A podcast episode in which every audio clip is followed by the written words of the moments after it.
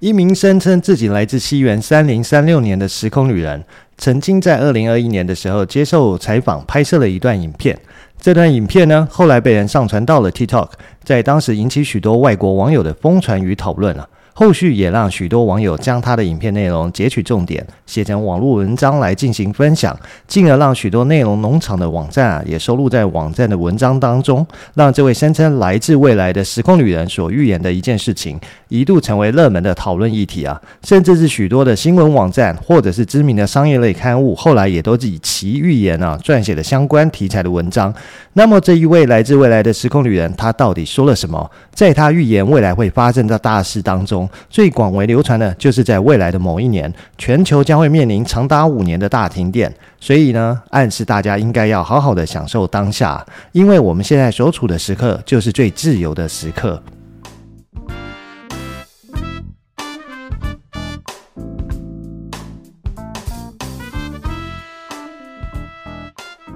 嗨，大家好，欢迎收听怪奇研究室，我是研究员 JC。大家这周过得好吗？其实关于时空旅行的故事哦，我们时有所闻啊。光是在《怪奇研究室》这个节目里面呢，我就曾经做过六集跟时空旅行还有未来人有关的主题啊，分别像是有来自二零六零年的时空旅人呢，还有像西班牙时空旅人哈比尔，那还有像是濒死体验哦，还意外穿越时空的那一集。甚至是像是传说梵蒂冈有一台时空穿梭设备啊，那最近的一集呢，则是穿越到两千年后的日记哦，跟研究时光旅行的秘密计划。那这些研究员过去讲过的时空旅人的内容里面呢，其实我最钦佩的就是关于西班牙哈比尔这一集哦，因为从二零二一年一直到现在哦，他几乎还是每隔几天或是每天啊，都在 TikTok 上面更新他那空无一人的西班牙城市的影片呢。在我录制节目的当下，我有看了一下 TikTok，发现哦，他最新的影片是在十个小时前更新的哦，里面呢，他的频道还是满满的空无一人，但是会有鸽子存在的影片。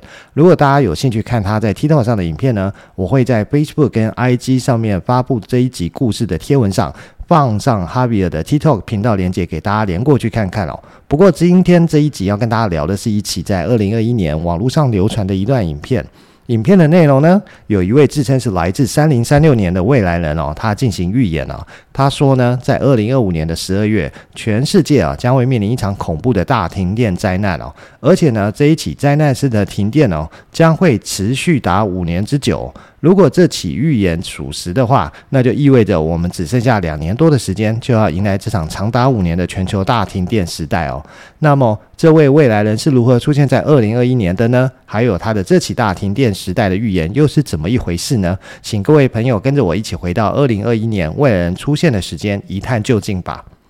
这是一支出现在二零二一年七月在 TikTok 上面的一个预言影片啊。影片里面呢，对未来进行预言的人呢，声称自己的实际身份是来自遥远未来的一位时空旅人哦。他在影片里面提到，他其实从遥远的西元三零三六年的时间穿越到二零二一年的时间哦，在属于他的那个年代啊，也就是三零三六年的时候，全世界的人口总数啊，只剩下二十多亿的人口啊，跟现在的八十亿四千一百九十三万的人口数相比啊，足足差了四倍之多。为什么到了三零三六年的未来，人类的数量只剩下现在的四分之一呢？主要呢是受到了二零二五年的五年大停电影响哦。因为这一场大停电哦，后面花了二十年的时间才恢复了电力啊。这一段时间呢，将是人类面临最糟糕的一个时期啊。而这支影片在二零二一年七月曝光以后，立刻引起许多的网友热议说：“，不敢想象这样的未来！因为二零二五年的时候，大部分的人应该都还存活在这个地球上。不过呢，也有不少的网友质疑这支影片的真实性哦。关于这支影片的真实性也好，还是这位时空旅人的身份真实性也好，在节目的最后呢，我会跟大家分享我追查到的结果。至于现在呢，我们先来听听这位时空旅人当时的故事吧。”首先呢，我们时间先回到二零二一年的六月啊，在美国有一名男子啊，在超市偷窃食物的时候被警方逮捕哦。那这名男子他偷了什么？他在超市里面偷了香蕉跟水果被逮捕哦。不过，警方到达现场以后呢，这名男子没有任何的反抗，所以警方很顺利的就将这名男子逮捕了。随后，警方当然就对他进行了必要的询问了。当警方在问他为什么要偷窃的时候，这名男子表示说：“难道食物跟衣服这种生活必需品不是免费提供的吗？”这个回答让逮捕他的警方突然感到困惑。随后，这名男子继续说：“他其实呢是来自三零三六年的未来时间线的人，在他们那个时代的生活必需品哦，像是食物啊，还是衣服什么的，都是免费提供给大家的。所以他不晓得在这个时间线上，原来不是免费提供给大家的。而未来人也持续跟警方解释哦，在他们的时间线，人类啊不需要靠钱来买东西哦。”这个让警方听起来很奇怪的说法哦，认为他根本就是在为他犯下的偷窃罪行开脱啊，所以逮捕他的警方啊，简单的认为这名男子可能精神有点异常啊，所以警方要先对他的身份进行调查哦。不过奇怪的是，不管警方用尽什么方法去搜寻他的资料，都查不到跟这名男子任何有关的。个人资料，这名男子呢，首先没有美国公民的社会安全号码，没有出生记录，甚至没有任何能够证明他身份的资料啊。这名男子呢，就像完全跟这个世界无关一样，或者是说呢，在目前的地球上根本没有他存在的任何证据跟资讯哦。最后，警方真的没有办法哦，决定呢，先把男子送往医院啊，先检查一下，看看他是不是真的有什么精神疾病或者是问题哦。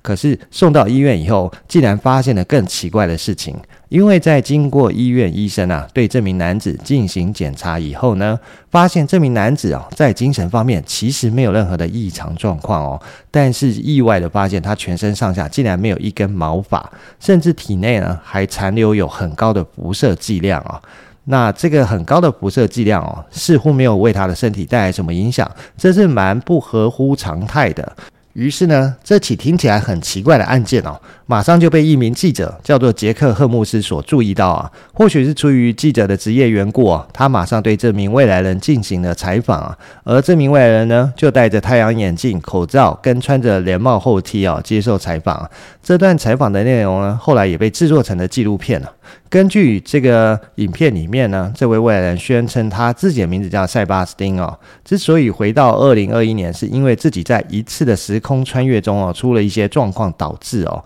不过来到二零二一年后的他哦，并不想要回去到三零三六年自己的时间线啊，因为相比三零三六年的二十一世纪哦，人类的生活简直好太多哦。塞巴斯汀表示哦，现在是地球上人类最自由的时光啊。那么。塞巴斯汀的说法到底是怎么一回事呢？一般而言哦，我们的认知不都是随着时代跟科技的进步与发展哦，人类的生活应该只会越变越好才对。为什么塞巴斯汀所说的话显然跟我们的认知有一点不太一样呢？于是塞巴斯汀就向杰克解释说，未来的世界啊会有许多辐射射线危害人体啊，就连空气也并不安全。所以，为了保护自己，未来的人类哦，不得无时无刻都戴着口罩啊。甚至在三零三六年的时候，人类是没有手机的，因为在那个时间线，手机是被全面禁止使用的。而前面也提到啊，医生检验出塞巴斯汀的体内有大量的辐射残留啊，还发现他身体里面的秘密不止于此哦。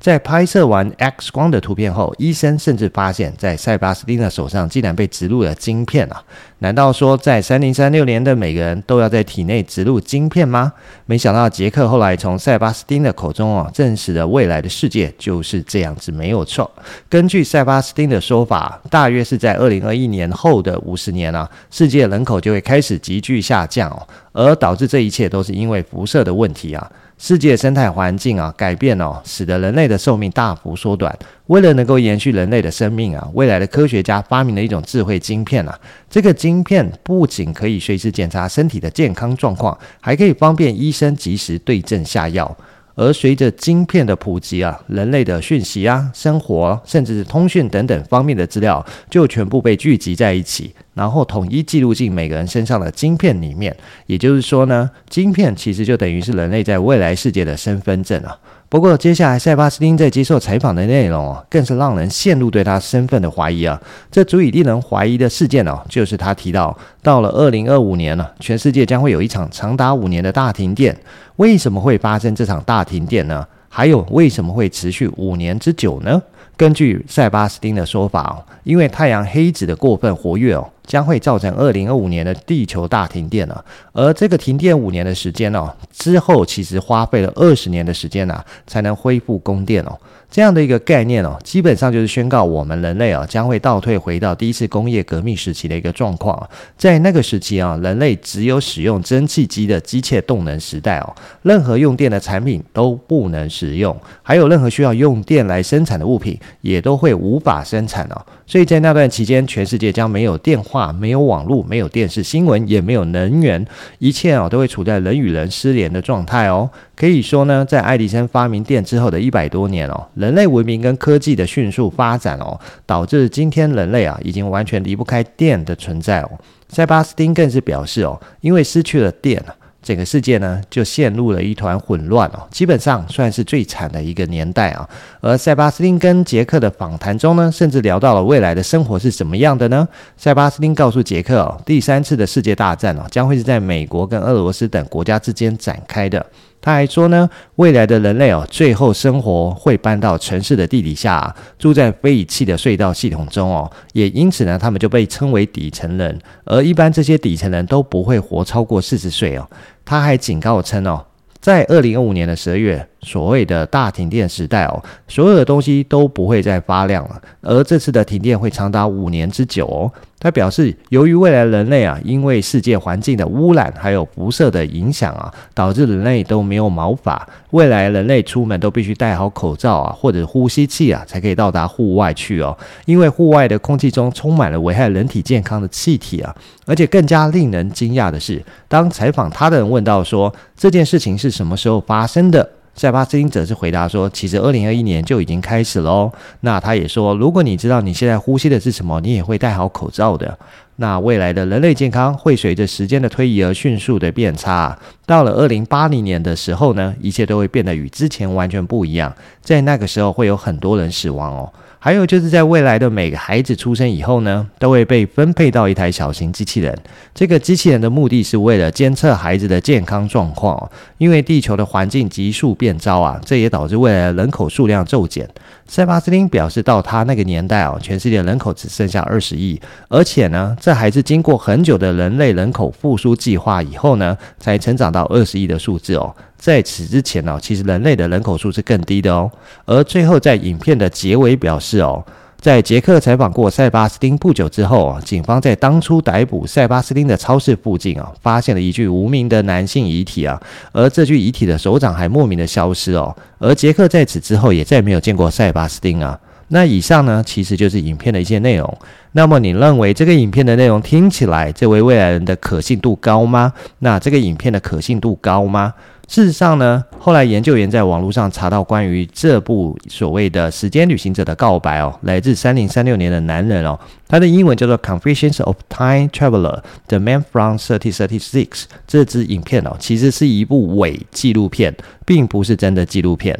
这部影片呢，它其实上映于二零二零年哦，里面的内容呢，其实就跟上面大家提到的塞巴斯汀对着杰克所分享的这一切内容。不过呢，这其实是一部有导演、有剧本跟演员的一部伪纪录片哦。根据网络上查到的相关讯息表示哦，时间旅行者的自白来自三零三六年的男人呢，是由杰克·赫尔姆斯哦，就是 Jack Helmus 所主演的，而导演跟编剧呢，都是诺查丹马斯兄弟哦，是 Nostradamus Brothers。那还有就是影片中塞巴斯汀提到的大停电时间呢，其实不是在二零二五年，而是二零五二年哦。所以网络上这些流传影片的翻译啊。或者是文章也好啊，都错误的植入了二零二五年的时间哦。我想应该是后面去转传的没有去校阅内容影片里面提到的一个时间了，而就以讹传讹传出去，所以所有的内容文章呢，提到的都是二零二五年大停电哦。但事实上在这部伪纪录片里面，他讲的是二零五二年哦。不过，先不论影片中塞巴斯汀提到的大停电原因是来自超级太阳风暴所导致哦，另一个值得我们怀疑跟讨论的哦，其实是来自未来一千零十五年之后的塞巴斯汀的口音跟语法哦。那这个点呢，研究员认为哦，在一千年之后的英语哦，很有可能已经不是国际主要沟通的语言之外呢，还有就是语法跟口音应该都不会跟现在一样才对。但是呢，他在影片里面所讲的英语啊，基本上我们都能听得懂，这好像不太现实，对吗？再来呢，就是要回到塞巴斯汀提到造成地球大停电的太阳风暴啊，其实这就是天文学家口中的太阳耀斑哦。这其实是太阳在运行的过程中，因为磁场发生紊乱的状况，所以导致大量的能量被抛向宇宙。这种能量之大，是有可能会影响到所有太阳系中的天体啊。当然，地球也不能例外。毕竟跟强大的太阳相比哦，地球只是一颗比太阳小三十三万倍的星球哦。不过，太阳耀斑在历史上有为地球带来什么样的影响吗？事实上，真的有。在一八五九年的九月哦，英国的两个不同天文学家哦，一个叫做理查·卡林顿哦，一位叫做理查·霍奇森哦，他们同时都在观测台上观察到一个巨大的太阳耀斑哦。正当他们都为此兴奋的时候，没想到太阳耀斑所带来的太阳风暴也正朝着地球扑来哦。数十亿吨的气体啊，以每小时一百六十万公里的速度冲向地球，大概几个小时之后啊，一道如同白天般的白光闪焰哦，就惊醒了整个欧洲啊。这就是太阳给地球带来的极光啊！于是呢，在欧洲跟北美地区哦，所有的电线哦都被融化熔断了，用电的机器呢甚至会冒出白烟啊！但是很奇怪的是哦，即便他们切断了电源哦，这些用电的设备却依旧在运作，哦一直到最后面哦，白烟变成火苗啊，把机械整个都烧毁了。那这就是历史上最有名的卡林顿事件。而卡林顿事件呢，其实就是太阳的闪焰和结合的主要日冕物质哦，抛射直接扑向地球，它只花了十七点六个小时啊，就完成了一亿五千万公里的一个旅程哦。一般的日冕物质抛射哦，其实需要几天的时间才能抵达地球啊，因此天文学家们认为这一次日冕物质抛射的相对高速哦，可能跟前一次的日冕物质抛射有关。可能是在一八五九年的八月二十九号的大型极光事件啊，为卡林顿事件清空了周围的道路啊，让太阳风中的电浆啊可以畅行无阻，才会造成这么快能够抵达地球的缘故哦。这种规模的太阳风暴呢，如果发生在现代哦，将会造成大范围的电力中断以及电网长期停电造成的破坏哦。其实，在二零一二年哦，也发生过一次的太阳风暴啊。它的强度呢，跟一八五九年的太阳风暴强度相似哦。它虽然也经过了地球的轨道，但与地球通过轨道这处哦，相隔了九天的时间。所以呢，其实没有对地球造成损害啊。那么这次蔚蓝虽然是造假的事件，但是他口中造成地球大停电的太阳风暴啊，的确是有周期性存在的哦。它几乎是每十一点一年哦，就会发生一次太阳风暴的状况哦。过去我们的运气很好，在上一次的太阳风暴的时候，因为地球还没有运行到太阳风暴通过的位置，所以我们没有发生灾难哦。可是呢，事实上在今年的四月多啊，我们其实。有再发生过一次太阳风暴啊？那你先想一想，在现在的我们哦，已经是高度依赖各种电器哦，尤其是今年的夏天如此炎热啊，我们都住在水泥建筑物里面，如果没有冷气吹，连电风扇都不能用哦，那大家相比都会过一个非常煎熬的夏天哦。而且在没有网络可以上网查资讯、发工作 email、打游戏或追剧的话，现代人会感到多无聊啊！还有那么多现代新兴的网红职业跟社群网站，也就全部都要直接失业去了哦。这真的很难想象，如果造成我们大停电，而且是长期的大停电的话，会有造成多严重跟不方便的事情哦。不过讲这么多呢，真的面对太阳风暴来袭的时候，我们是真的无能为力阻止跟转移太阳风暴前进的方向啊。不过呢，这边提一下，今年四月的时候一样有发生太阳风暴，可是为什么我们都没有事呢？一样也是我们的运气非常的好。这一次的太阳风暴来袭的时候，其实没有对地球造成太大的影响，所以没有造成所谓的地球大停电哦，也没有变成所谓的地球大危机啊。但是倒是意外带来很多处的一个极光哦，让大家欣赏到很特别的极光现象啊。而我们能做的呢，也只能祈祷未来在进入太阳周期时所爆发的太阳风暴啊，可以跟二零一二年跟二零二三年的状况一样哦，就是都没有对地球造成太大的影响啊，让我们可以安全的度过。好啦，那这集的节目时间也差不多，先到这里喽，我们下周再见了，拜拜。